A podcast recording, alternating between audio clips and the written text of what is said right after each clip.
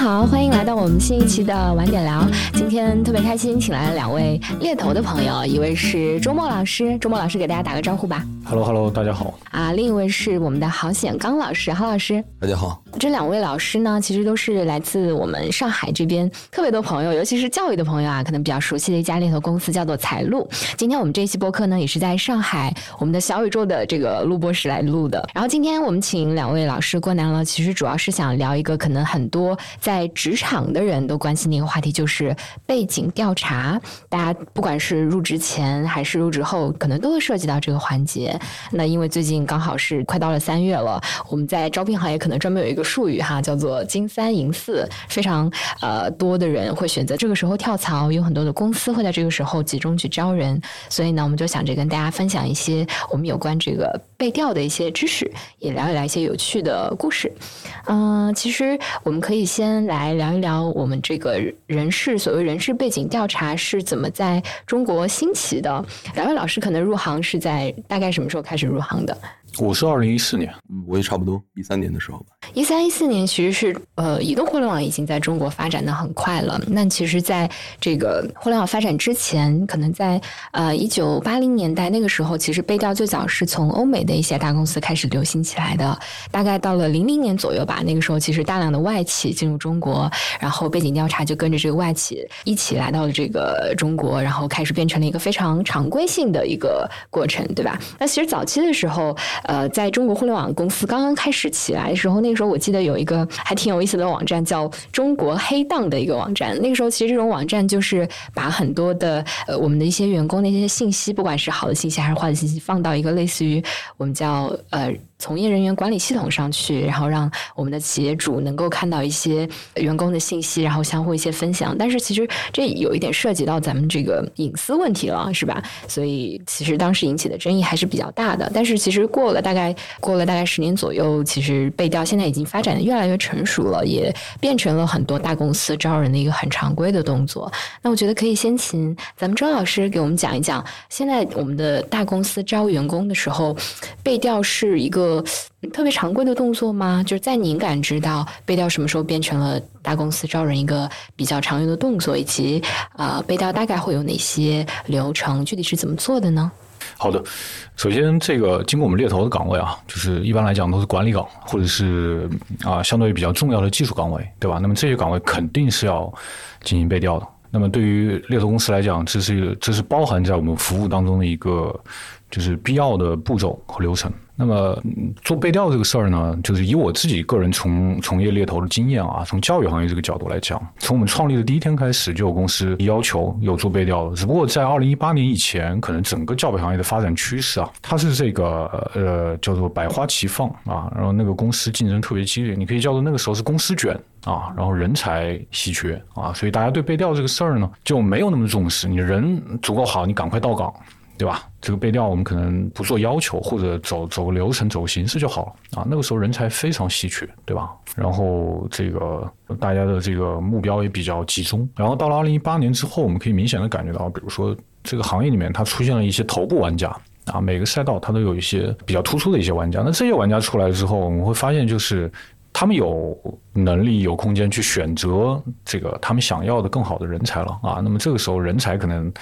他们就要开始卷起来了，对吧？那这个时候我们会发现，就是呃，企业对于背调的要求开始变得越来越高啊。他首先就是会非常重视，特别是对于管理岗啊这些高管的岗位，他会从不同的渠道去收集和这个人选相关的信息。我们猎头提供的背调，它只是信息的渠道之一。所以在你们做背调的时候，其实已经。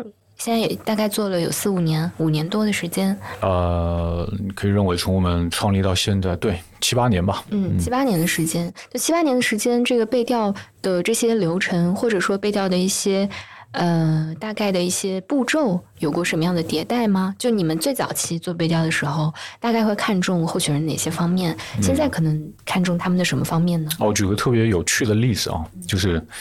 首先就是背调你们那些常规的流程，对吧？你的入职时间、离职时间、离职原因啊，你的 title、薪酬啊，你的上级对你的优势和不足的评价，这些东西都有。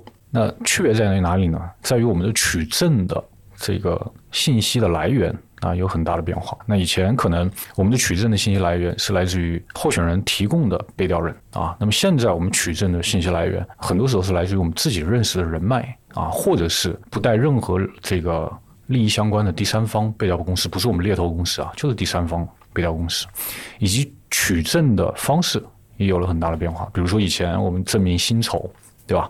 可能公司开一个薪酬证明。就证明你的薪酬了。现在不是的，我要看你的呃薪酬流水啊，它这个是很难作假的。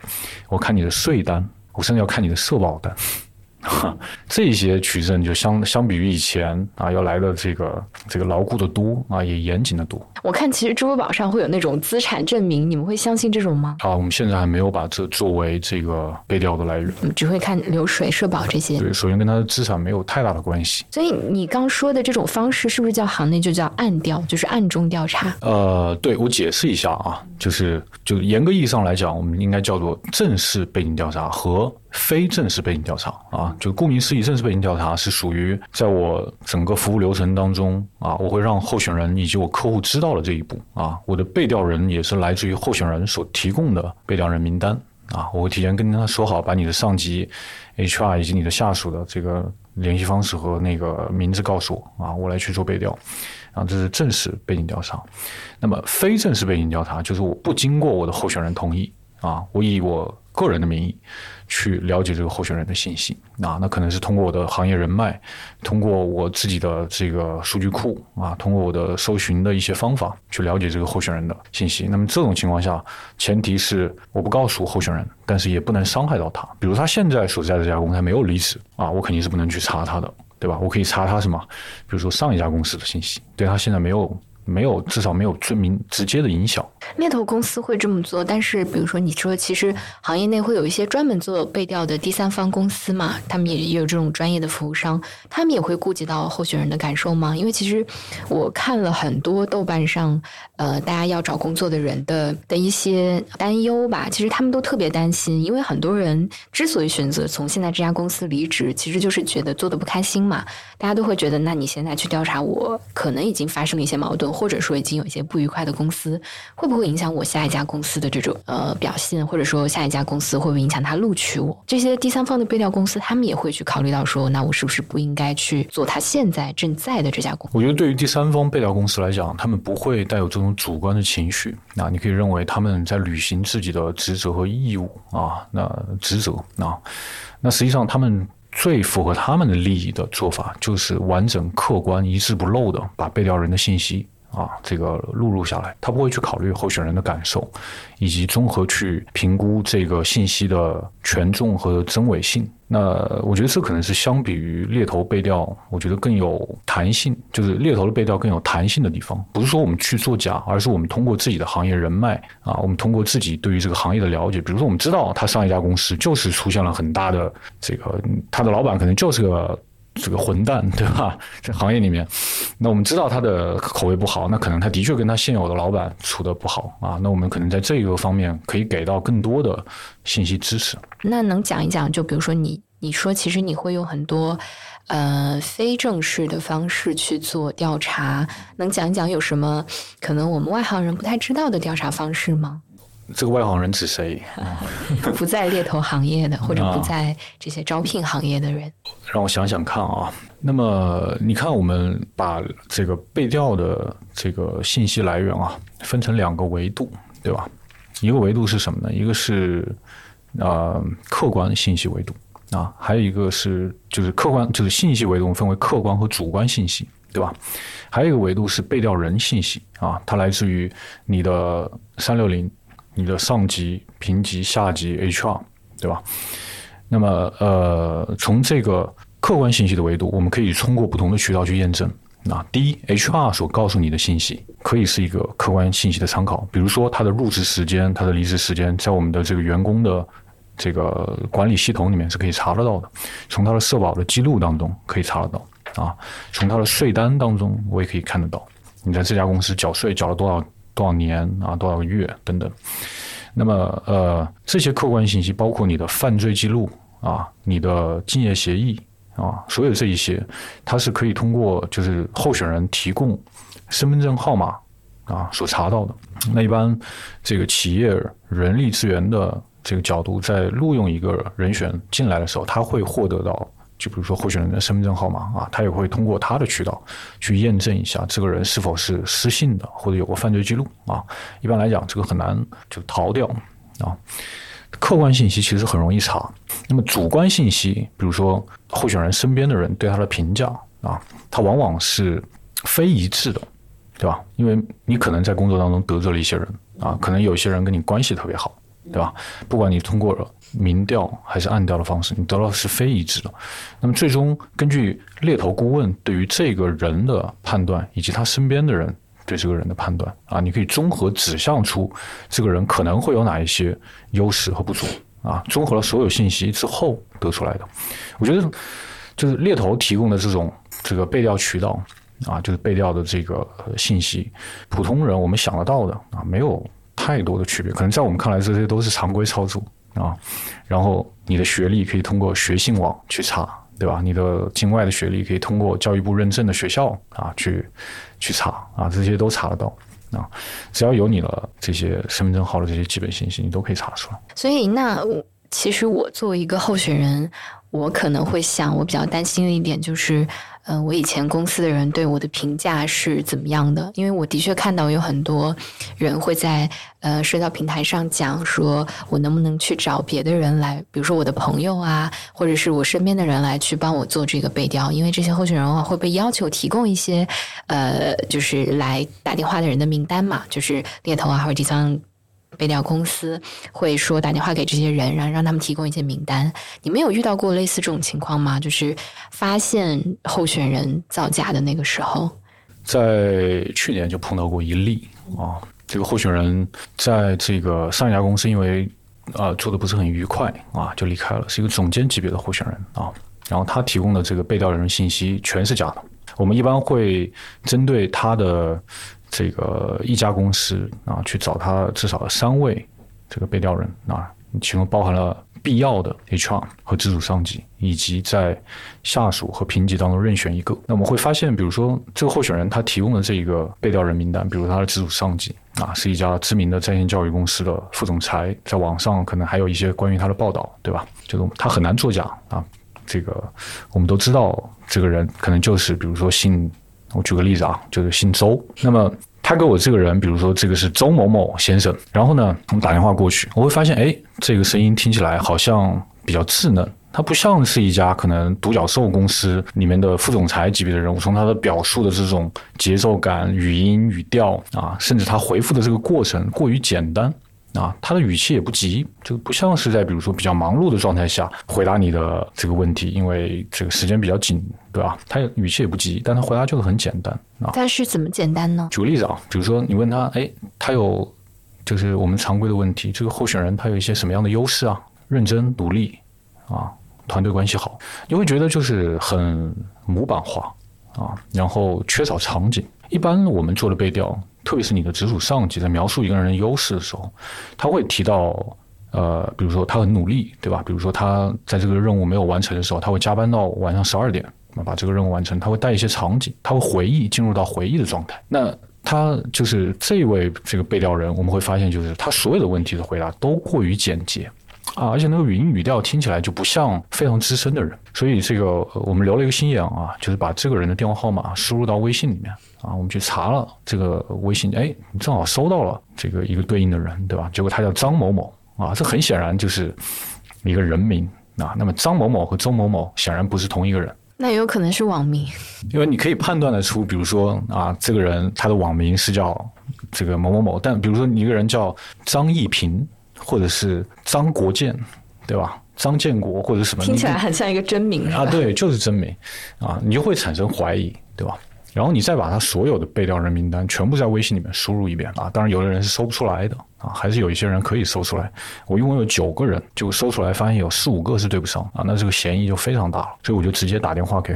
这个候选人啊，去跟他核实你提供的被调人是否是真实的啊，他自己也承认了，马上就承认了吗？啊，当然沉默了一段时间，然后他问我是怎么发现的，我告诉他了我整个发现的过程啊，我觉得他自己也觉得这也很离谱啊，离谱，对他可能没想到猎头会这么较真啊，毕竟他入职了，我可以收一笔不菲的猎头费，十二万那个 case。是一笔不少的钱。所以你当时发现这个造假的时候，你心情会矛盾吗？因为你可能如果不说的话，你就能拿到这笔钱。呃，我觉得我的第一的反应是沮丧，因为这笔钱赚不到。但是也这个怎么说呢？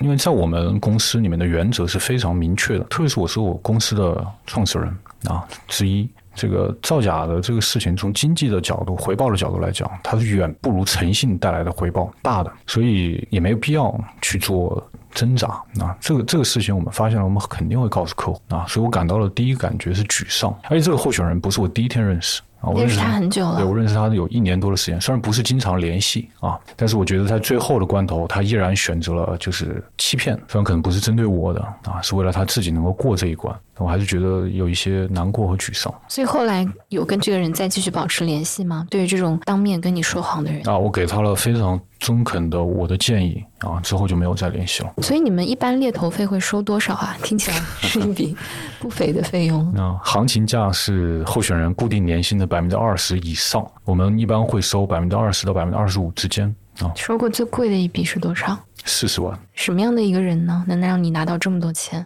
？C 轮公司的销售副总裁。这样的一笔钱。多久能拿到呢？候选人到岗就可以拿到。会会为这一笔钱花很长时间吗？好像听起来是一个很容易做的工作。就是把候选人的简历给到客户公司就可以了。听起来好像是这样。我觉得主播的工作似乎听起来也挺简单的，就在 就在这个这个麦克风前讲讲话就好了。对，但为什么别人要付钱去听郭德纲讲话呢？嗯，理解。所以现在就是你们背调已经变成你们非常常规的一个动作了，对吧？它是穿插在我们日常当中，基本上每周、每天都有可能发生的事情。就背调其实变成一个常规动作，嗯，我记得之前其实你讲过，是从公司招人变得很严格的时候才开始的，还记得具体是哪一年吗？就不管是对方公司要求很严格，而且也是你们自己意识到背调是一个很重要的事情。哇，我觉得这个应该是相辅相成的。我记得没错的话，应该是从二零一七年开始，就是它变成我们固定常规的一个操作。那个时候，在线教育公司开始出现了一些。体量相对比较可观的。啊，那么他们接触到大资本啊，也有大的公司里面的人愿意加入到他们的团队当中来。啊，给他们的管理带来了更多的规范。那么，对于人才的选拔、录用和留任啊，也有了更加全面健全的体系。同时呢，我们也会发现，就是背调本身它有极大的价值啊。一方面可以帮助我们更好的了解候选人。之前我们这这个是通过面对面的面试啊，候选人单方面输入信息。那背调可以提供第三方的信息和视角，帮助我们更好的了解他。另外一点，背调人也是我们的候选人，潜在的候选人。他的老板是个副总裁，未来我要挖一个副总裁级别的人，或者 CEO 级别。的人，我就可以直接联系这个人。我想问问，就背调这这个动作啊，一般在怎么猎猎头招聘中，它是一个嗯配套的一个选项吗？还是说是呃需要另付钱的一个东西？在猎头的业务当中，它是包含在我们整个猎头服务当中的啊，它是不额外收费的。我想问，就就第三方，因为有很多第三方的背调公司会做这样的事情，就他们一般都是什么样的收费？就调查一个人清楚要多少钱？我我据我所知啊，我不专业，他们是按照这个呃一个我们叫做信息点来收费的。比如说他在上一家公司的上级啊，我把背调完成了啊，这个背调一千块，然后我收集到了 HR 的 HR 的信息，收集到了啊一千块，就是这样按照信息点来的。如果我对这个候选人要求是前面三家公司九位被调人，那我就收你九千块啊。具体的价格我不是很清楚啊，我只知道应该是在千这个量级，每一次的这个完整的被调报告应该是以千为量级的。它是按照一段一段经历吗？调查完一段是一千这样子？呃，一个人，嗯。有这个补充一下啊，就是有一些那种互联网背调平台啊，就是它的这个出报告速度呢，都是比较客观的一些信息，像是那种就是说基本信息、个人征信呐、犯罪记录啊、学历背景这些，呃，他们那种呢是属于说企业预先充值啊，购买一个这个，就像那个像在一些招聘平台啊，我去先充一笔钱，然后呢按照份数去消耗的这样的一些。呃，服务及收费标准。嗯，明白。它这个人工性的会比较少，就人工的动作会比较少，都是一些那种客观的可以自动生成的。呃，只要加了访谈，可能价格就会变贵，对吗？对，定制化嘛。那听起来最多也就几千块钱就可以把一个人摸清楚。相对吧，相对是一个比较全面的。但这种情况下，所有的信息的来源也基本上都是候选人提供的。如果真的要特别呃，就对于第三方的背调公司来说，真的要特别清楚的把一个人摸明白，除了被呃要做一些暗调，那个时候就是价格大概是多少？通过第三方吗？呃，对，第三方一般不提供暗调服务。啊，第三方不提供暗调，嗯，那你们的暗调呢会另加钱吗？就只要对方呃，只要企业要求，你们就会提供。没有，企业不要求，我们也会做暗调。明调和暗调的时间一般会多久啊？因为暗调听起来，呃，还得自己找人，不太好做哦。嗯，就财路在这个，比如说教育的这个小圈子里面啊，他认我们认识了很多人，通过自己的小圈子，其实是可以很快的找到这个候选人他身边的一些人，跟他共事过的啊。那平时我们也经常会有出有进嘛，帮别人做做背调，然后这个积累的人情和我们的这个这个人脉啊，他在我们做暗调的过程当中就发挥了它的作用。很多时候我们在推荐候选人的时候，就已经把暗调做好了。这么快，按掉一个人大概多久啊？哦，就在卫星上问一下这个人，比如说他的以前的直直属上级，或者他以前的同级啊，问问他对这个人的印象啊，定性的他是一个还不错的人啊，还是一个有很大顾虑和缺陷的人啊。那这种情况下，我们大概可以就是那个时候你需你所需要收集的信息不需要特别的详细，你要确保的是你推荐的这个人基本上是靠谱的就可以了。所以我们一般问什么呢？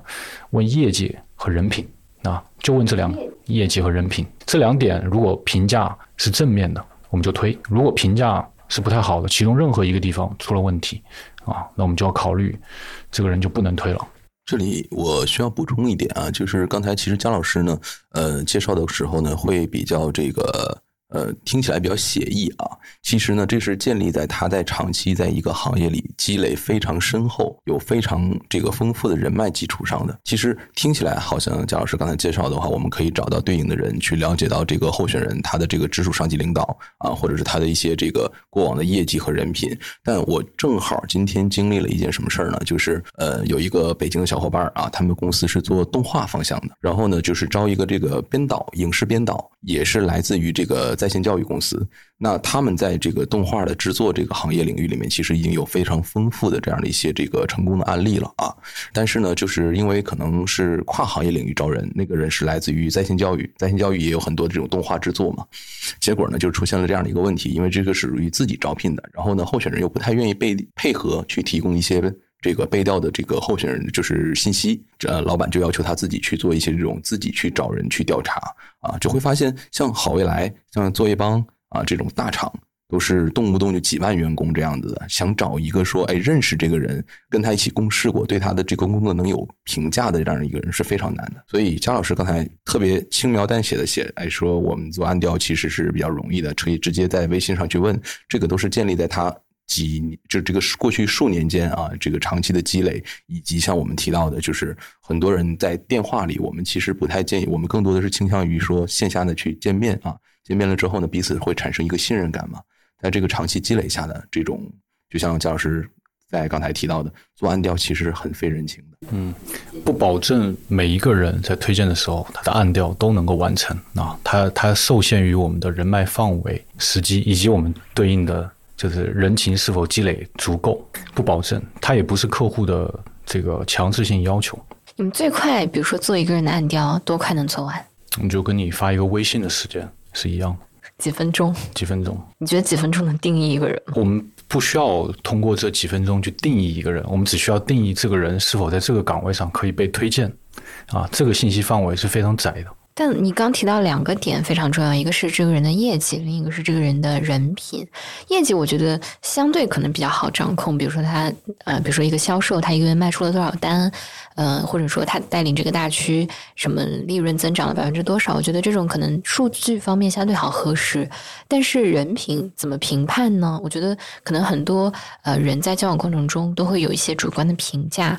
那你嗯，就像我们刚才其实也也谈到，就是可能很多人呃会得罪一些人呐、但是可能他自己本身的本性是挺好的。就在这种有有不同的评价的时候，你们怎么去平衡呢？主观和客观的问题，对吧？呃，好问题，在推荐的这个步骤啊，我们去做候选人的暗调，是决定他是否要被我们推荐出去，对吧？那如果候选人的就是被调人的回复人品 OK，人品不 OK，对吧？第一种情况那就没什么问题啊，我们可以放心的推出去。第二种人品不 OK，怎么了？发生了什么事情？我们要去挖，对吧？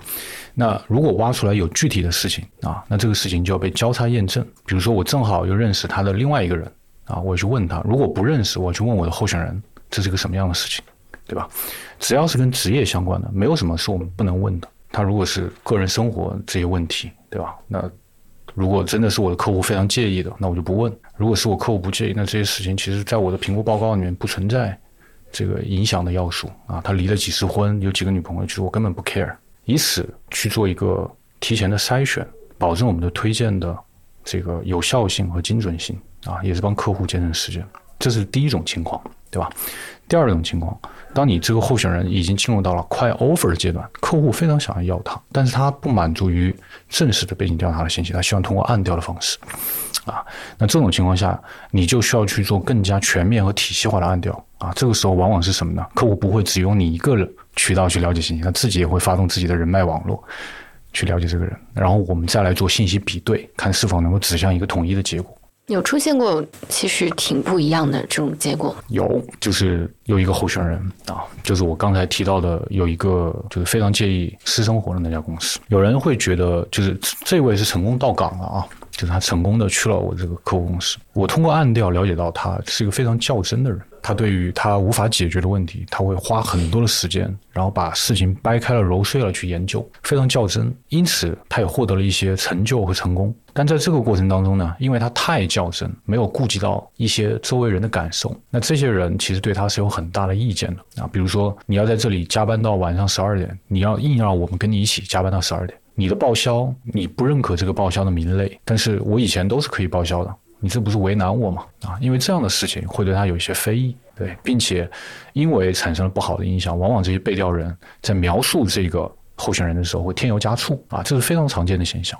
那我的客户公司啊，经过一些判断，他觉得这个人还是可以用的，就是录用进来了。成功录用之后也没出现啥问题。呃，其实这个特质在他这个早期融入这家公司，其实还是发挥了很大的价值，就比较较真这个事儿。比较较真，新公司不会有人觉得他也很事儿吗？这就是需要他的情商去平衡了啊！他在一个更加安全、舒适的环境当中的那个边界感，和他去一家新公司的那个边界感是不一样的啊，所以相对来讲也会更加谨慎一些。刚才讲到，就是嗯，很多人是在很多公司是会在入职之前对于一个人做背调，对吧？但其实我看到网上有一些还没入职，呃，就或者入职了几天的人还在说，发现自己也要被背调，因为就是他入职之前没有被背调，但是入职几天之后，公司通知他我们要对你进行背调。你们有遇到过这种情况吗？就背调跟入职的这种时间，呃，一般来说是不是是不是还是在入职之前会比较多？基本上都是在入职之前。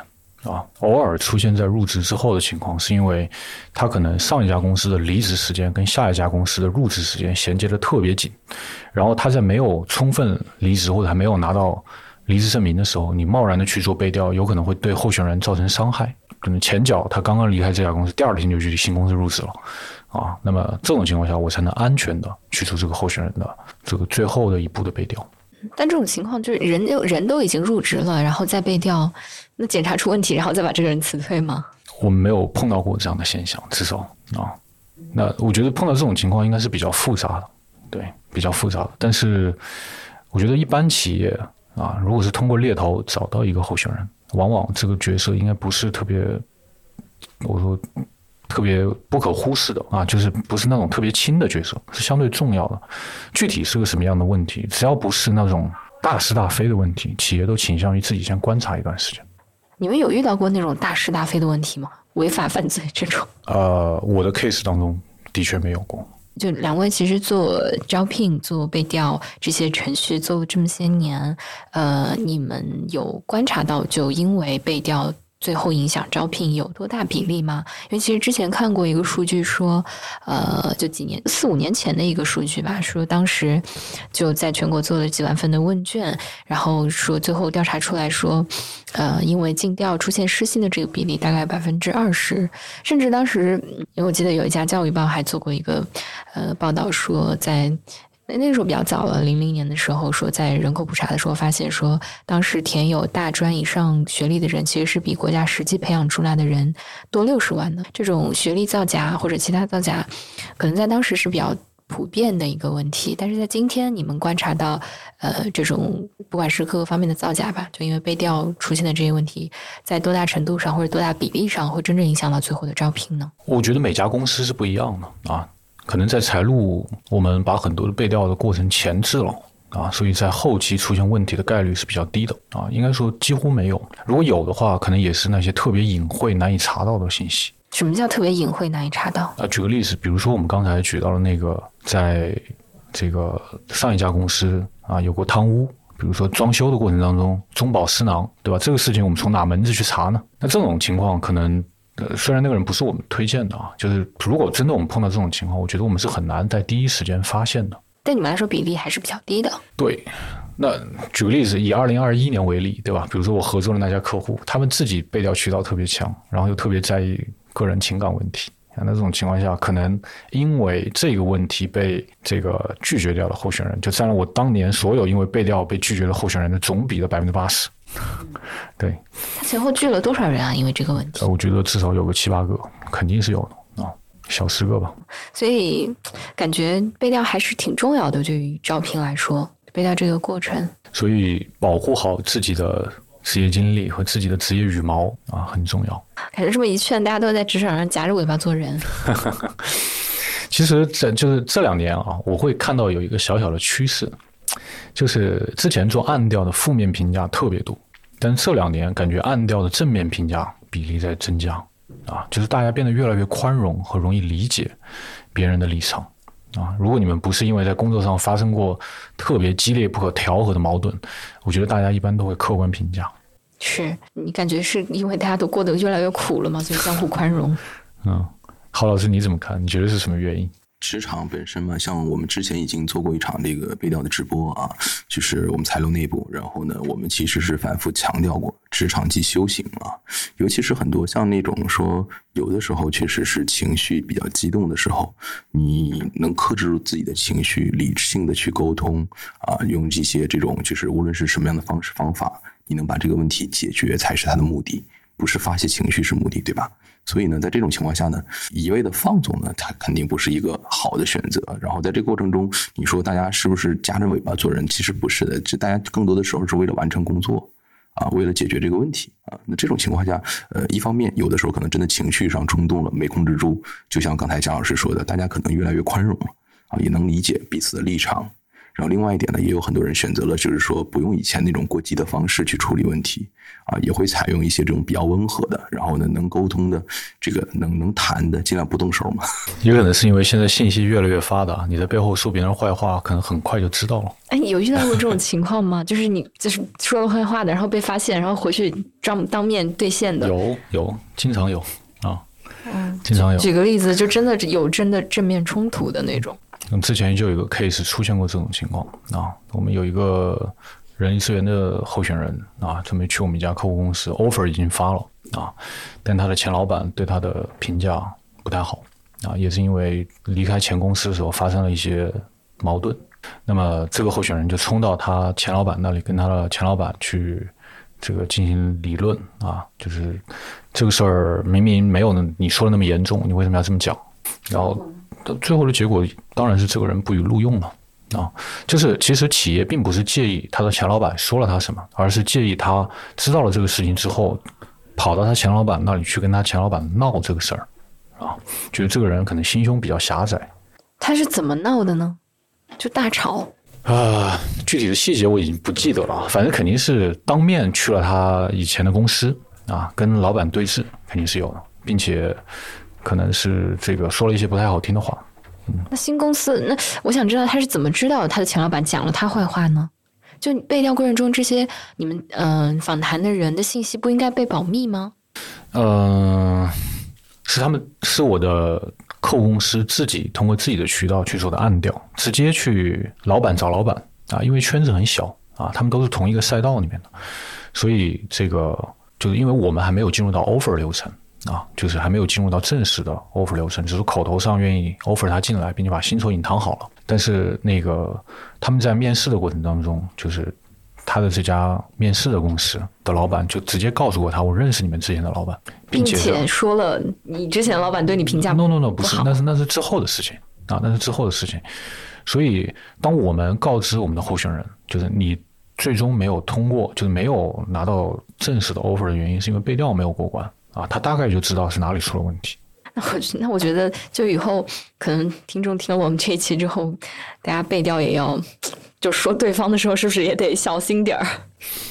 对，我觉得，呃，现在大家变得越来越宽容，更多从正面的角度去看待一个人啊，并且很多人在背调的时候会提到，这是他以前的可能一点点啊瑕疵或者问题，不代表他未来会怎么样。大家可能也是想的不要断人财路，或者断别人的职业发展啊。那跟我以前可能做暗调的时候，往往收到了很多的负面评价啊，这个。有的负面评价就是评价的让人感觉就是这个人就是一无是处啊，全是负面的。反而我会对这种背调会不那么信任啊，因为一个人很难是全是负面的。对，所以我觉得现在可能大家大家更加宽容，相比以前的确更加宽容了一些。但我觉得换个角度来说，嗯，在现在还愿意说真话的人是不是越来越少了呢？我觉得真的愿意对别人有一些批评，不说批评意见吧，只是就是对一个人客观评价，能说出这个人有什么优势、有什么劣势，并且真正愿意呃指出来的人，这样的人是不是越来越少呢？如果职场都变得一团和气了，大家都不愿意说真话了，我觉得可能对于想要招聘的公司来说，也不一定是件好事吧。这是另外一个极端啊，我们我们。当然不希望就是整个背调的市场走向这个极端啊！我只能说，现在的情况相比以前可能更加缓和了一些。从另外一个极端，就是负面评价居多的啊那个情况相对缓和了一些。呃，如果真的有人愿意客观的给到你评价啊，这样的人要珍惜，要感激。对，其实我们是非常。非常看，就是非常认可和欣赏那些能够非常客观给到他共识的人的评价的啊，这些这些这些人，并且他们都都知道自己未来将来也可能就是作为被调，就是被查的那个人啊，所以我觉得他们心里面应该会多多少少多一丝敬畏。嗯，是，就是大家都做到尽量的客观，然后为以后自己被被调积一点那个人品值。对，其实你。从从经济的角度来讲，你光讲坏的，对吧？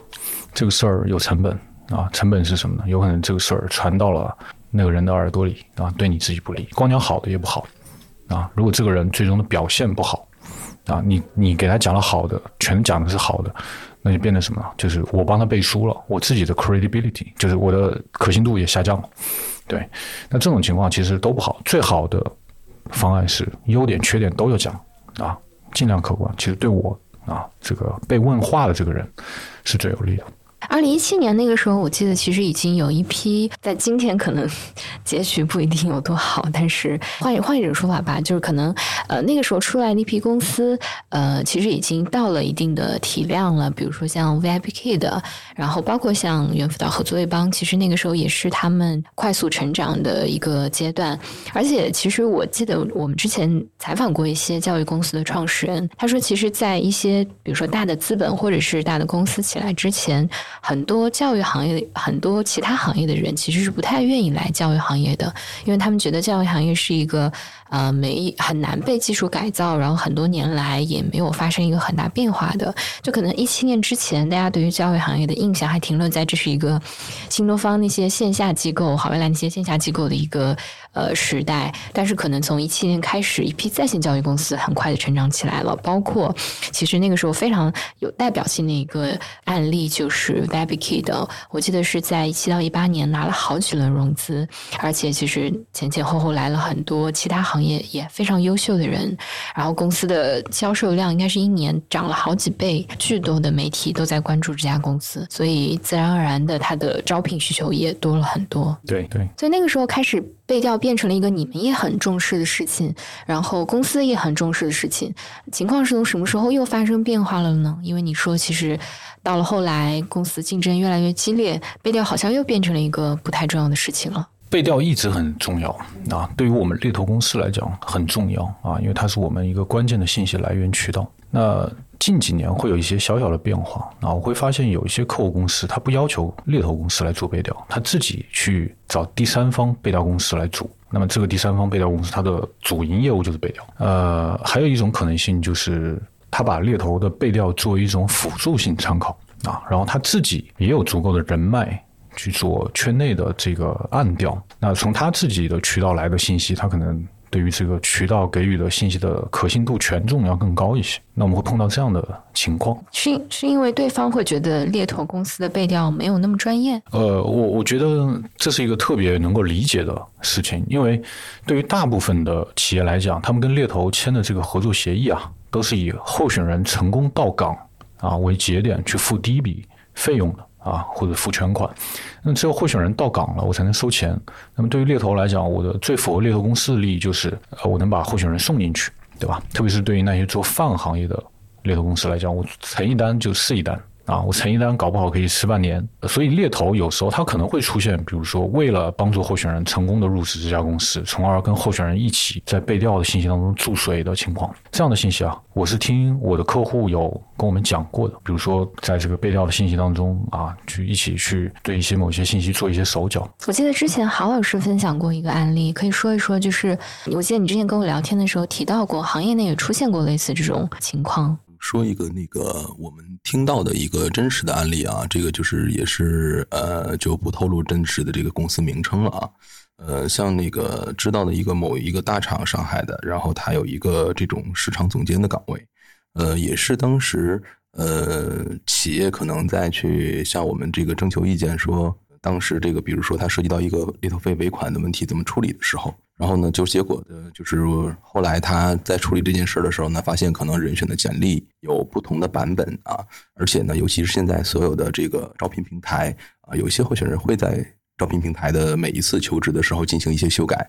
呃，但是在猎头公司自己的人才库里面呢，是留下了这个过去的存档的，所以在这个过程中呢，就发现不同公司的这个存档的对比是不一样的。结果就是借了这么的一次机会，看到了候选人的一个简历上是有很多个不同的版本的。这个不是那种说一个时间段啊，或者有一些那种细小的出入啊，比如像六月的这个离职，可能会他会记成七月啊，上下会差个一月一个月整那种，他是完全的那个公司都是对不上的那种情况。那所以呢，在这种情况下的话，呢肯定是属于猎头公司的背调是属于失职的嘛？他是怎么发现的呢？是他找找了很多的猎头相互验证的是吗？呃，是也是属于一个无意识的一个行为，因为他没有办法去先预判这个人的简历是造假的啊，也是在一个无意的这个对比发现过程中啊，就是说收到这个人呃，然后看了一下这个人的简历，然后在其他的公司的时候呢，也是发现哎，这个经历啊和公司的名称都。不匹配，那在这种情况下的话，那肯定是企业会发生一些端倪，就会去深入的调查，最后发现猎头公司呈递出来的那个调查报告，可能也是真实性不符的。其实好奇你们有出现过类似的情况吗？因为对于呃就一个真实的人来说，他。我觉得所有的候选人可能都会有这样的心态吧，就是大家其实都希望自己的经历看起来好看一点，希望美化一些自己的简历。这些我相信其实大家也都能理解。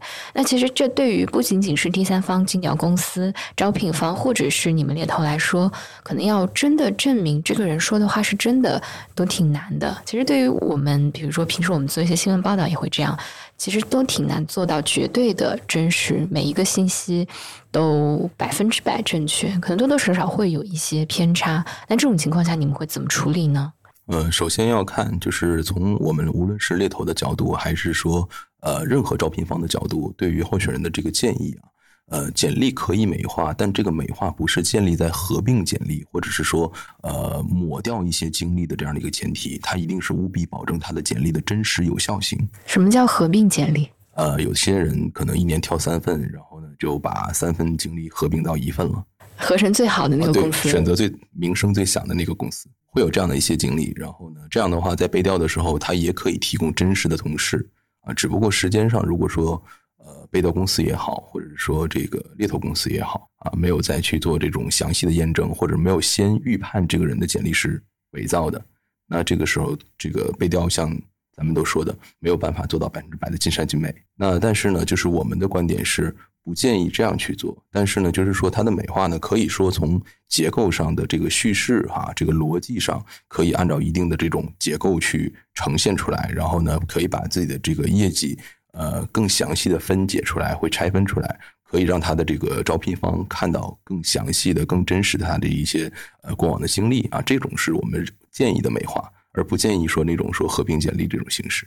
我没有办法去做一些先入为主的这种判断，说、我们带着这种有罪的眼光去去去去验证它啊。但是呢，就是我们是每一个方都会为自己呈现出来的这些报告去对它的真实有效性去负责。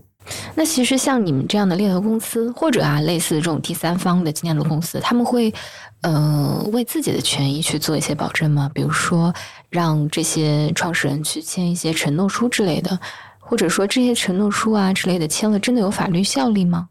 每一个候选人在去入职或者是去面试啊，去应聘一家公司面试的时候，呃，我相信很多人都遇到过，就是第一次来，然后呢，前台接待的时候呢，会或者 HR 接待你的时候，会给你一个这个面试登记表啊。有的候选人为了避免这个麻烦，甚至还说我需不需要带一份简历过去。其实那个面试登记表并不是让他填写那个呃他的过往的工作经历的这些详细啊，只是说呢，他最下面可能会有两行小字说这个本人承诺所有填写的信息真实有效啊，并对承诺负责，然后签个名字。然后同时呢，还有一个点，它上面会写到一句话是说，本人授权招聘方可以对我进行这个必要的背景调查。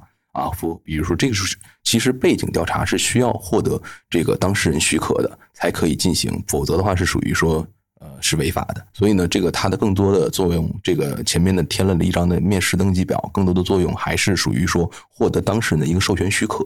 然后在如果在这种情况下，呃，他的这个背调出来的这个信息跟他的这个基本信息啊，或者是有一些这种说主观或者客观的评价是不相符的，或者是负面的，那。假雇主方啊是有权可以说在发 offer 那个阶段就可以撤回的。那如果发 offer 的那个阶段没有发现呢？就是把这个人招进来了才发现。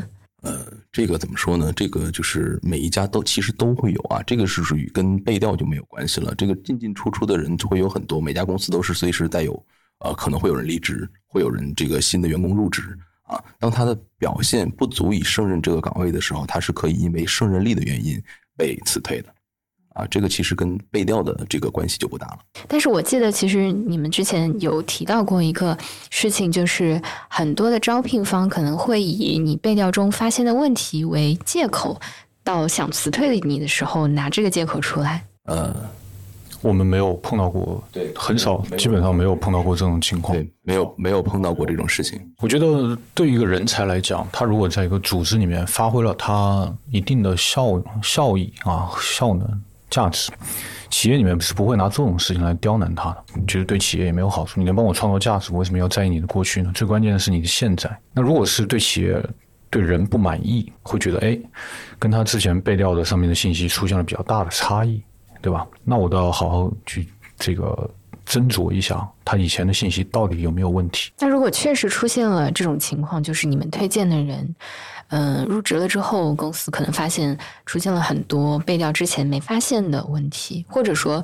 这种人以前有过受贿的经历，那你们猎头公司还能给公司提供什么帮助吗？呃，在我们的合约里面有全责的这个部分啊，如果造成直接后果的原因是因为候选人提供了虚假的信息而造成了这样的直接后果啊，那我们是应该承责的啊。那么在这个合同协议里面，一般我们都有对应的责任啊，说明就是你需要承担什么样的责任啊，往往是退把我们的这个猎头费用给退给这个甲方。那最严重的是，比如说我明在明知我们是在合作的期间，但是我挖了你的人啊，这种情况是需要我们在额外赔偿的。不能挖你合作甲方的人。对，没错。所以，就你们对于候选人进行背调的时候，你刚才其实说了有很多的呃步骤，中间可能也有很多的事故。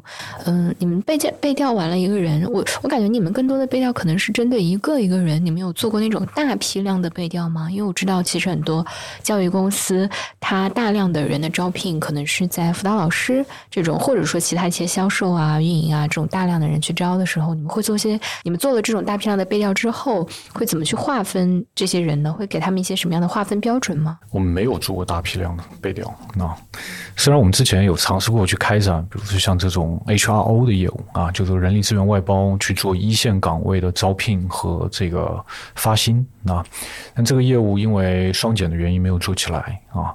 那如果我们做成了这个业务，实际上我们是要就是这个为这个。我们招聘的这一部分人啊，去做信息验证。那核心要验证的事事情都非常简单，肯定不是像高管那样去做他的三六零，就周围这些人对他的评价，而是客观信息，他的毕业的学校真不真实，对吧？他以前如果有过一段工作经历，社保是否对得上啊？可能就到此为止了。关键是一线的人，他并没有很强的破坏力。对吧？他更多的是这个，我需要他在一线能够快速的到岗啊，并且能够产出他的工作的价值。那对于那些，比如说，嗯，你调查了候选人很多方面的问题，可能比如说很多候选人多多少少有一些问题的时候，你们会怎么给这些问题分类呢？比如什么样的问题是最严重的？什么样的问题其实可以接受？什么样的问题根本不重要？说到这里，我举个例子啊，就是讲一个故事。呃，我之前在帮一家。独角兽的在线教育公司找人的时候，是找他们这个创新业务的一二把手吧。当时还没有界定清楚啊，有可能是一把手，也有可能是二把手。呃，我推荐了一个候选人，这个候选人呢，经验非常直接相关啊，客户公司也很满意。但是呢，他来自一家非常知名的大型的这个教育企业，所以认识他的人也不少。他们通过自己的渠道了解到，这个人就是啊，不服管，脾气火爆，情绪控制力差，然后。客户公司的 HR 啊，就是人力资源的负责人 HRD 跟我讲说，这个人就算了。然后我就觉得很很不甘啊，因为我觉得这个人很很真诚啊，而且这个我通过他描述的他过去做过的这些业绩啊，并且。在我做过的一些这个行业里面的验证，看起来就是他这个业绩的确是做出来过，而且他们就是需要一个开拓性的人。我想他的优势一定会被利用起来。那么他的所有的这些提到的问题，情绪化、不服管的这些问题，是在什么样的场景和这个场景这个场景下发生的？我就跟客户公司讲，我说你给我一点时间，我再去通过我自己的渠道啊，去了解一下这个人的背景信息。我会确保我的这个渠道是真实的啊，我到时候会把这个我的背调记录。给到你，你也可以通过你自己的方式去做交叉验证和重复的验证。但是呢，我觉得这个人应该是适合你们的，所以我就找了他的直接上级，通过两度人脉关系找到他直接上级。这位直接上级呢，他就跟我讲了，说这位候选人他每一次的情绪化和这种不服管，都是因为着急要把这个事情做成。他私下里面其实对同事之间没有任何的这种情绪上的偏颇。啊，反而是一个神经特别大条的人，但他可能就是不知不觉中得罪了很多人。他说他在我的下面是一名得力的干将。其实像他这样的人是特别适合去做开拓型的业务啊。我把这样的背景调查的结果给到了我的客户公司啊，我是以电话录音的形式，对，电话录音里面有他的电话号码，给到了这个呃我的客户公司。当然我也会跟我的这个帮助我的这个朋友讲啊，我说是帮谁做背调了，并且我可能会把这样的一个。这个信息给到我的客户公司，你是否介意？他会觉得 OK 的啊。然后呃，因此转变了我的客户公司对这个候选人的评价，并且录用了这位候选人啊。从最终的结果来看啊，是按照我们的预期发展啊。这位候选人在这个岗位上做得非常成功啊，并且也是这家公司唯一成功孵化的创新业务。有没有过其实不太符合你预期的？就是你有没有推进推过去然后后悔的人？有，让我极度尴尬，并且。后悔的这个决策就在发生在不久前。我的一位候选人呢，也是这个情绪控制很差啊，脾气很暴，是位女性的候选人啊。她在之前所任职的一家公司和她的。同事关系都不错，然后跟我的关系也不错，我们认识有三四年的时间。然后呢，但是他在上一家公司的评价并不好，时间很短。他的直接领导跟他讲的就是非常的利己，遇到了跟自己利益相关的这个问题，他就会变得极度的情绪化，并且这个只站在自己的角度考虑。在这种情况下，我依然把他推荐给我了一家客户公司。虽然我把所有的我得到的信息都告诉了我的客户公司，包括他的利己、情绪化等等，但是我的客户公司对他很满意。但最终就是因为这个点和他新去的公司的领导发生了不可调和的矛盾。什么样的矛盾呢？就是在奖金、加班的补贴等等这个层面发生的矛盾啊，就是跟自己利益相关的，以及如果要去辞退他对应的这个赔偿金。其实他在试用期啊，就是如果因为什么原因我把你辞退了，特别是他刚到岗也就两三周的时间，其实企业是不用负担什么责任的，但是他一定要跟企业去闹这个事情，其实弄得我很尴尬啊。当然我也没有收我收这个企业的钱，对吧？你就没有收那份猎头费？就没有收啊，就没有收。但是我对我来讲依然是一个非常失败的案例，虽然我把所有的信息都已经呈现出来了。他依然是个失败的案例。感觉就是你们找到这些人优先还是会推荐的，对吗？有没有过你自己都否决了的人？当然，当然很多啊。什么样的人的特点是让你觉得一定要否决？呃，这是一个很宽泛的问题啊。当我们拿到一个岗位的时候，我们会根据自己的经验去判断这个人在这个岗位上是否有成功的最基础的能力啊和经验以及对应的特质。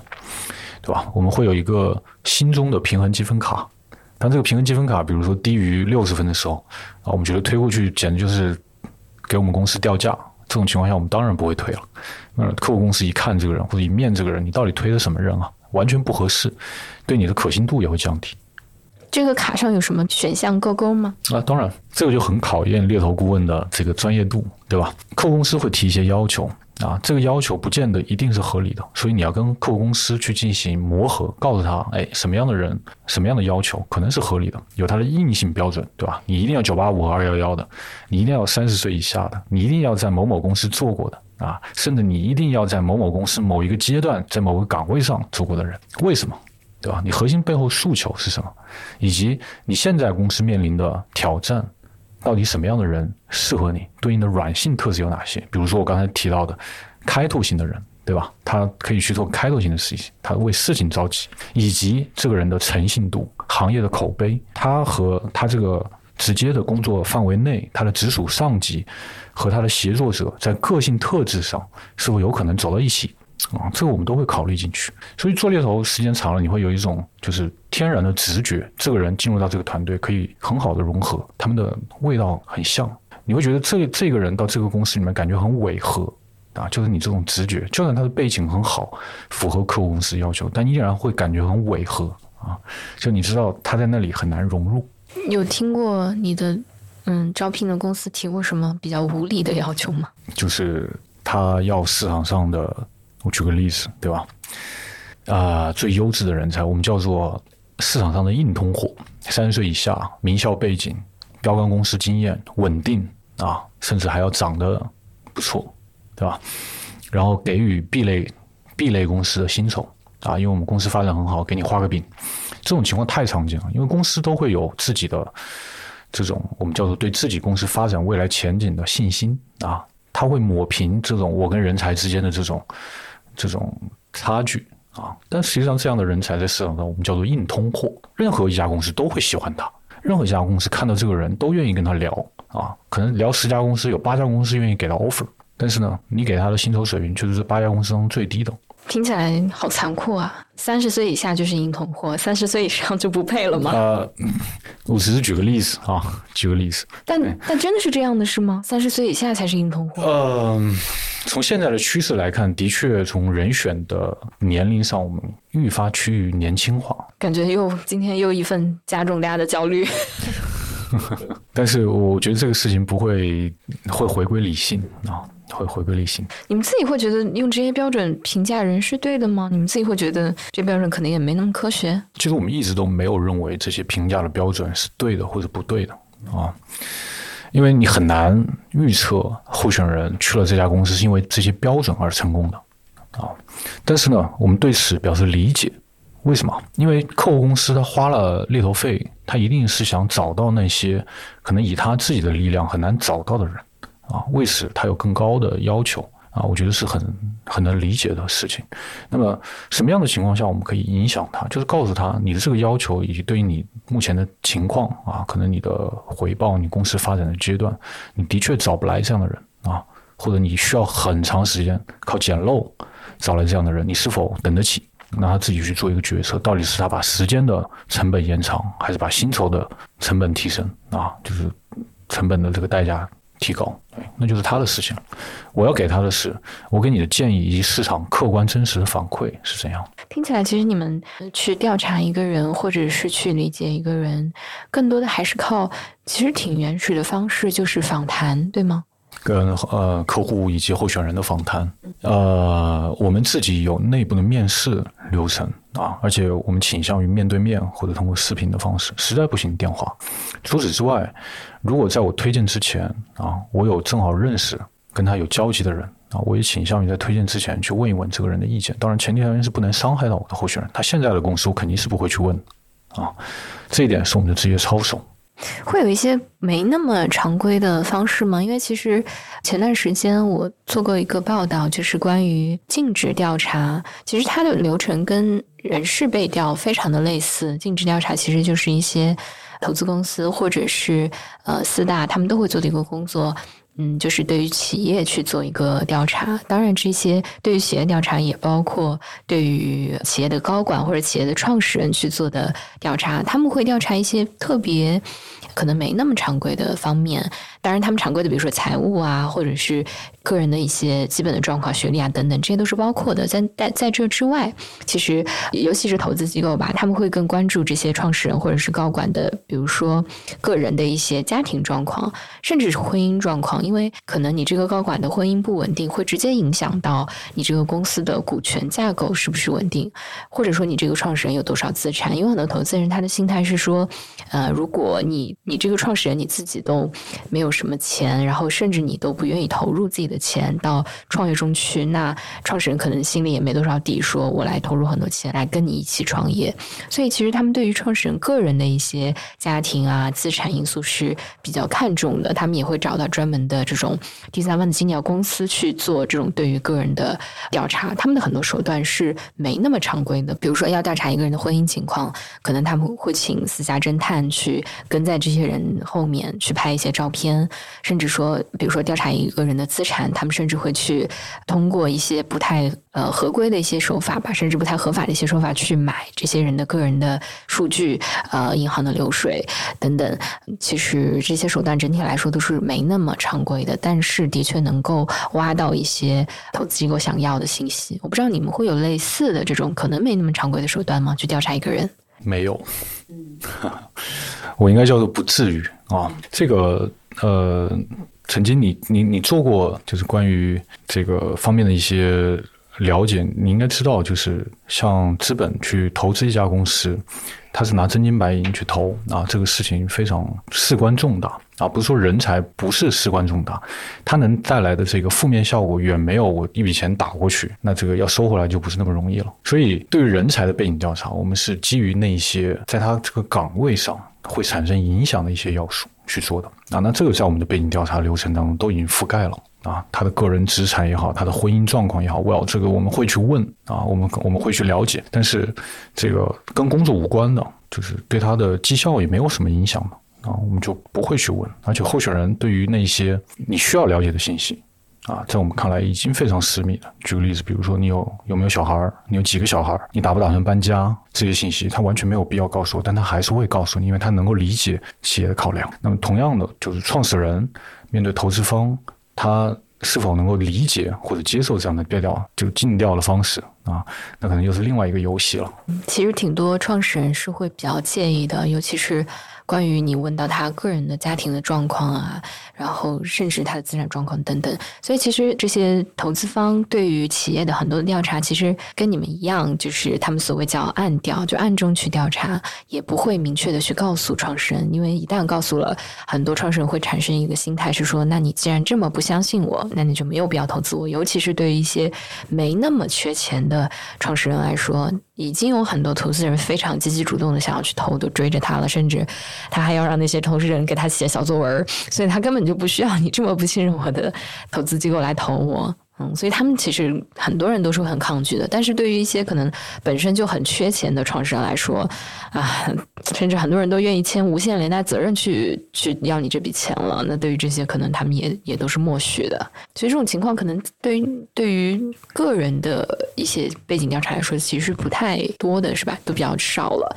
可能对于比如说搬家或者呃，你会问他有没有小孩这些问题，有人真的介意过吗？因为 你也知道，现在很多女生其实是非常介意被问这个问题的，因为。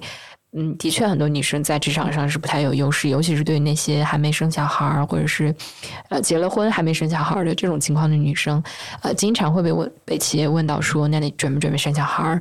甚至说什么时候怀孕？甚至还会有一些很过分的公司会说，那你要给我们签一个协议，说多长多长时间你不能怀孕等等这种，就这些会被你们猎头问到吗？有有问到说有人真的介意这个问题吗？从明面上，我们从来不做这样的事情，也没有被企业要求过。做这样的事情，因为他知道做这样的事情，在道德上啊是有点吃亏的。但是呢，企业会介意。站在他的角度，如果你真的一来我们公司就怀孕了，而且一怀怀两个，对吧？很有可能连续。那我那我对这个人我也没有办法，这个就是让他产生价值。那对我来讲就是纯的成本，那企业一定会介意。所以往往他会以别的形式去去问候选人或者要求候选人。他说我：“干脆我就只要男的。”啊，或者我干脆我只要那些生过两个小孩的那些候选人啊，并且对于那些可能真的他们觉得很不错的，除非他们真的觉得这个人就是唯一的合适那个人，他会去强制性的要求啊，你两年之内不要去生小孩。在我们的 case 当中还没有发生过。但是呢，就是曾经你刚刚提到那一点，让我想起来，我有一个客户公司，他非常介意，比如说他的候选人的个人作风问题。就是有没有婚外情啊？有没有就是在办公室里面啊，跟同事搞不清楚的那种关系？就是老实讲，这些对我对我们猎头来讲啊，最多当八卦听一听就好了，不影响就是他的职业层面的东西。不要就是你不要出现那种特别恶性的事件啊。核心我们还是用你的能力和经验。但我我有客户公司非常介意这一点。啊，所以我们在前期跟候选人沟通的时候，我们会问他啊，怎么问呢？这种话怎么问出口啊？你有搞过婚外情吗？这我们会问他，就是你是否有过绯闻？那有的候选人会直接承认，就是有过绯闻；有的候选人说从来没有过，但是他的确有，但是后来被查出来了。怎么查出来这种人有绯闻呢？很多时候都是。人传人的这种，我应该是这么讲，就是我对于史是非常抵触的，因为绯闻的这个事儿啊，可能传绯闻的其中的百分之九十九点九的人，他都没有直接证据，特别是对于女性来讲，这个事情的伤害是特别大的，是的，对吧？所以我倾向于在我的这个推荐报告里面不涉及任何跟这个方面相关的信息，因为你很难验证。但是呢，如果客户公司对此，要求是红线，我会去问一下，就是你以前有没有出现过，比如说类似的绯闻啊？我就这么问一句，如果没有，他说没有没有，完全没有啊，你可以去问。那客户公司也会说啊，那我也会通过我自己的渠道去了解一下你之前的公司对你的评价怎么样。他也会去问，哎，这个人在公司里面有没有绯闻啊？等等这之类的。那那就是因人而异，对吧？那如果这个候选人对此特别介意，那我觉得可能就是就没有办法在这个事情上推进了。就会好奇，特别介意这件事的那家公司之前是发生过什么事情吗？这其实我们也不知道啊。但是这家公司客户公司的创始人，他对于这个特别在意，并且把他他是个女生吗？他是个男生。他他他把他作为一个红线，就只要有绯闻的人，一定就不能进这家公司。但我觉得确实很难验证。对于确实有绯闻的人，你怎么去核实呢？这种事就是下一个，就直接换一个。因为我不想就是有这样的风险，那就下一个。因此我也。错失了很多优秀的候选人。绯闻的这个发生比例有这么高吗？啊，超出我的意料啊！是吗？你找十个中八个都有绯闻？呃，让我想想啊，有一半吧。但绯闻这种事情，感觉很多时候这可能真的只是八卦而已。对我也是这么跟我的客户公司讲的。我说这个事儿，不管我们是从哪一个信息源提到的，他如果没有直接证据，这个事情就是很难被验证，或者你很难作为这个去评价一个人的东西。其实我觉得，就像做猎头啊，或者做招聘，其实非常能够敏锐的感受到行业的变化的。尤其是我们今天两位老师都是之前长期在教育行业来做这个招聘工作的。那可能不太熟悉教育行业的人，可以跟大家简单的说一下教育行业，二一年、二二年发生了什么事情？其实简单来说，就是教育行业出现了一个非常大的一个政策监管。我们刚才提到的双减，就是让其实之前定义的是义务教育阶段，就是小学、初中的孩子，但现在其实也扩展到了高中阶段，就这些阶段的孩子都不让他们周六日上课了，然后不让他们补课了，所以这些教育公司呢也没法周六寒寒假节呃暑假去上课，所以他们的收入会减少非常一大半，而且最重要的是。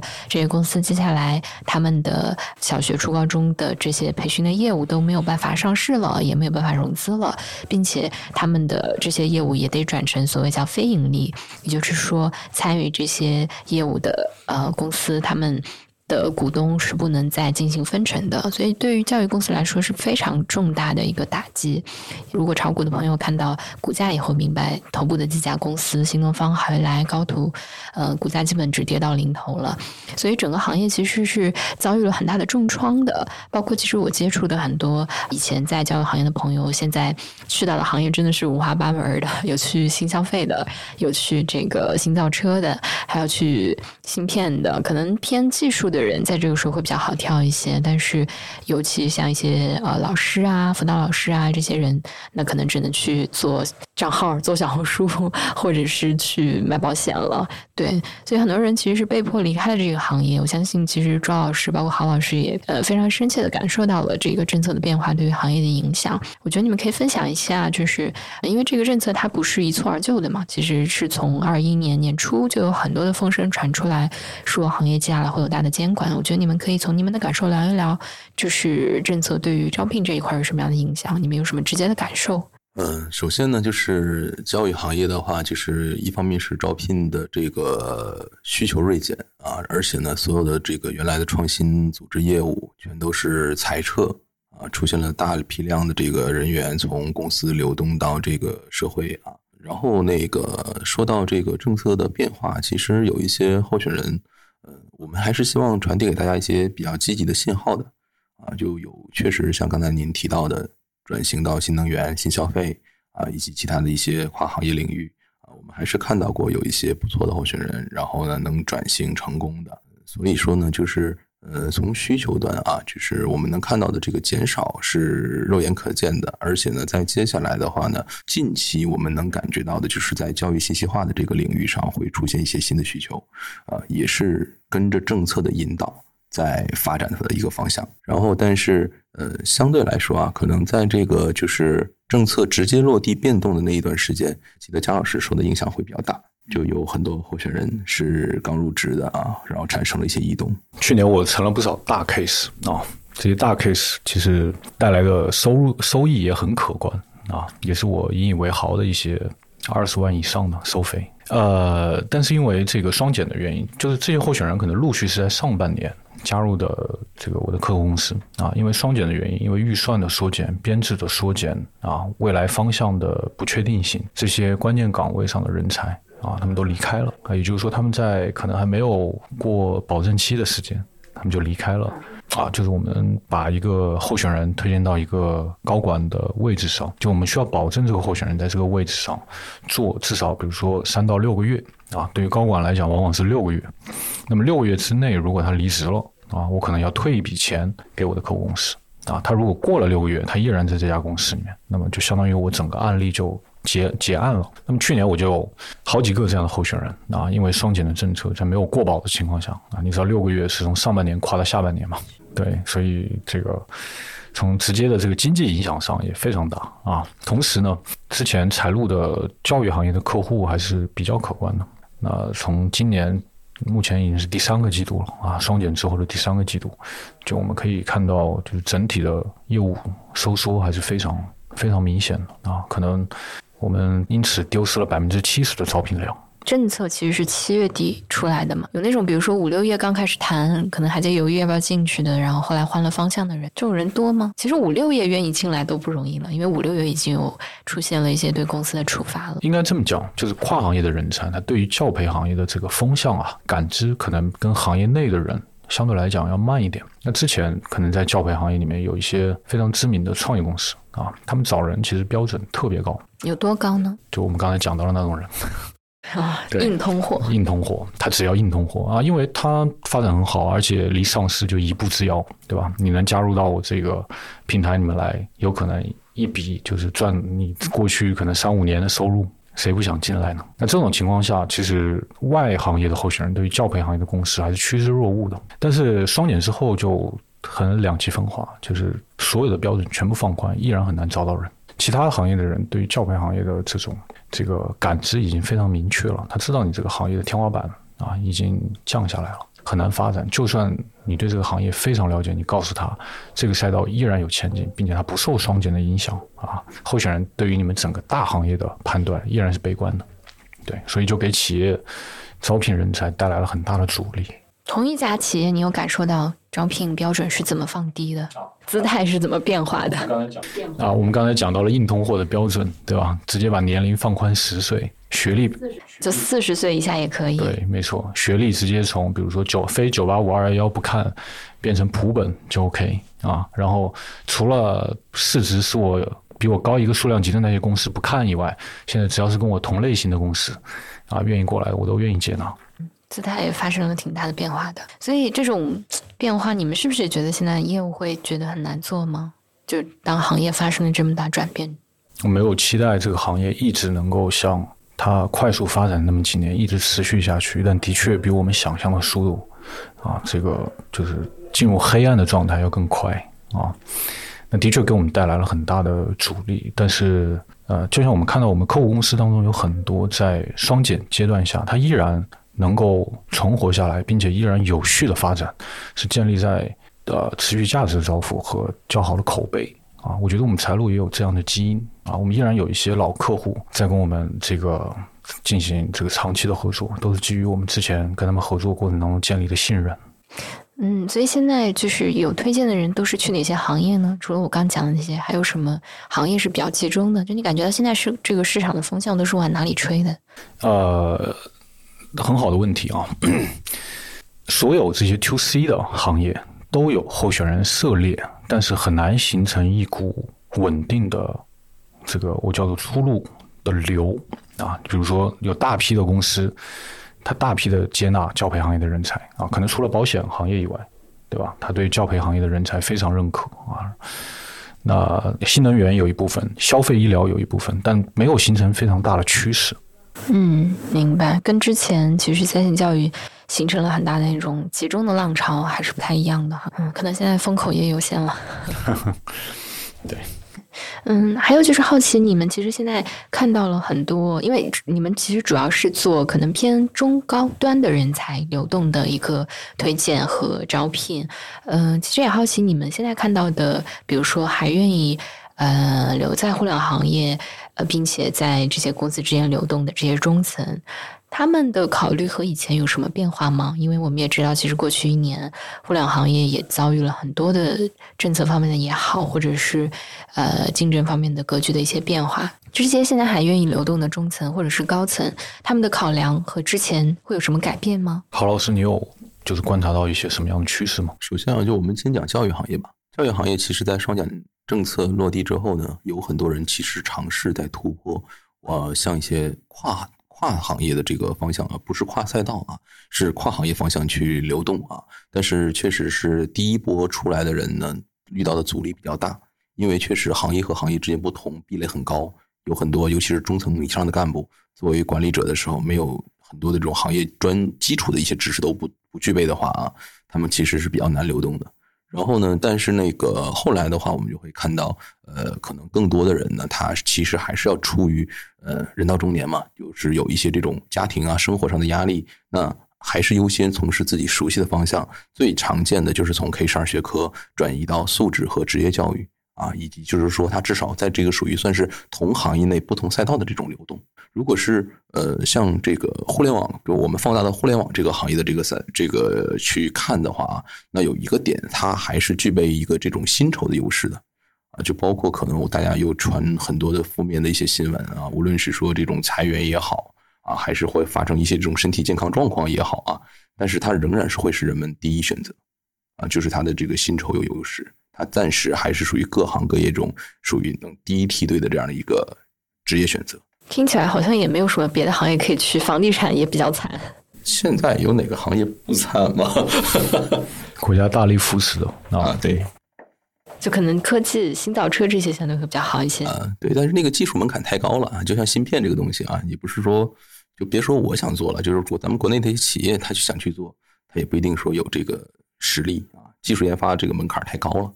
嗯，是，其实我也有听过一些，呃，身边的朋友，尤其是教育行业的朋友，他们跳到别的行业去，嗯，其实挺受打击的。比如说之前有做，比如说大区销售的这种负责人。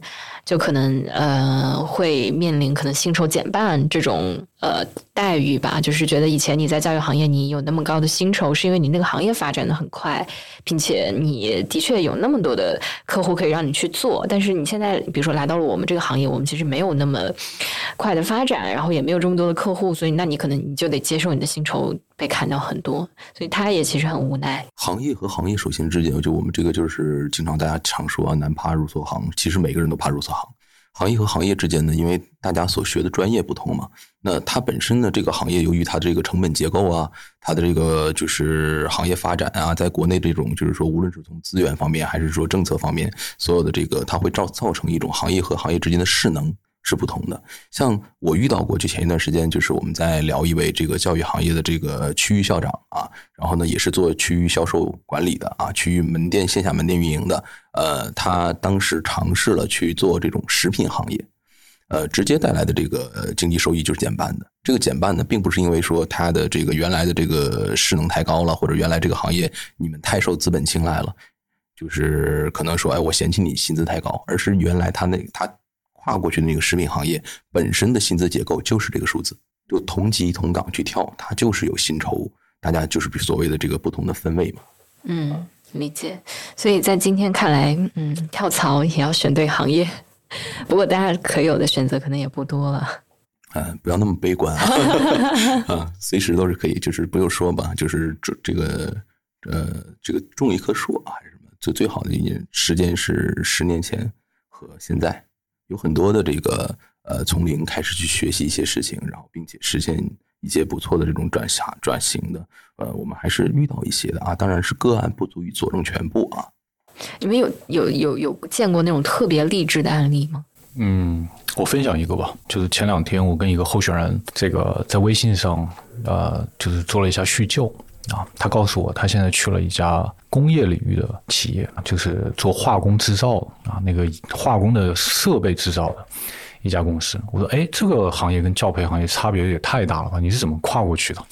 他说：“我不是那个学自动化的嘛，啊，我之前有一个校友啊，他去了这家公司，然后他把我引荐过去了啊，而且他们这家公司的老板也是我们校友。”啊，他其实是通过校友网络过去的。我说，哎，那你过去多久了？他说，我过去有三个月的时间。我说，你感觉怎么样啊？他说很好。我说为什么？他说，呃，我我去了之后，我把就是我们在教育行业做的那一套的，就是用户运营、销售运营的相关的一些那种数据分析的方法论啊带过去了，他们会觉得特别受用啊。然后我其实听到这个，我特别感到欣慰，并且振奋啊，就是。教培行业虽然受到国家的打压，它依然培养了很多的人才。这些人才他身上聚集了那些最先进的、高度竞争环境下的那些先进的打法啊和方法论，而他带到那些可能还没有被聚光灯看到的那一些传统行业的时候，可以给那些行业带来很大的赋能。就是我相信啊，就是教培行业里面有一部分人去到这些传统行业，因为这个事情可能会给那些行业带来一些新的发展契机。因为这些人在这些其他行业的成功，他们可能会进一步的带入一部分教培行业转型的人才啊，进入到这些行业。说的挺好的，还是希望，呃，不管是各个行业的人吧，我觉得其实都难免前前后后会遇到一些挫折和可能意想不到的意外，但是还是希望大家，呃，能够在变换自己职业路径的时候，找到适适合自己的路，也能够找到比较好的方向吧。嗯，特别感谢我们今天两位老师，郝老师和呃张老师的这个分享。那也欢迎大家在苹果的 Podcast，还有喜马拉雅和小宇宙上订阅我们的晚点聊。那我。们就下次再见，拜拜。